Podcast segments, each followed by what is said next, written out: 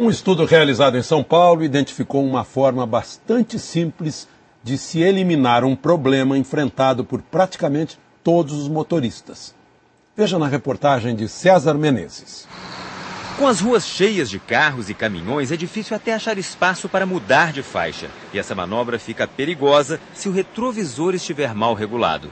Como é que você regula o seu retrovisor? Deixo ele meio termo, tipo 90 graus. Metade do Metade vendo a traseira do carro e mais para fora. Dessa forma, o motorista é surpreendido por outros carros. Até um caminhão inteiro pode desaparecer. Deixa no, no ângulo que eu consigo ver a traseira do meu carro e também o corredor para não pegar as motos e tal. Mas apontado para o próprio carro, o espelho não mostra as motos. Foi assim que Elias bateu. Olhei, não tinha carro nenhum, mas quando eu joguei do nada, surgiu um motoqueiro, do nada.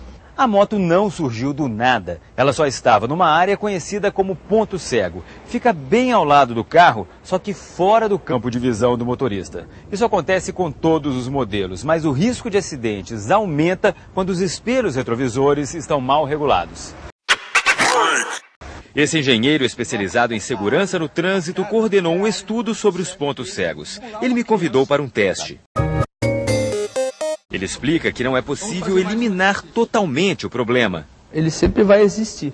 Você pode minimizar o ponto cego. Você alinha o retrovisor buscando a traseira do seu veículo e você vem abrindo o retrovisor até que a traseira do seu veículo seja totalmente eliminada do seu campo de visão. Uma pequena mudança faz muita diferença. Repare como os espelhos mais abertos reduzem os pontos cegos. Quando você não tem uma boa visibilidade, com certeza o risco de acidente aumenta muito. Para se proteger, essa motorista decidiu mudar a posição do retrovisor. Vamos fazer um teste, né? Vamos ver se eu me acostumo.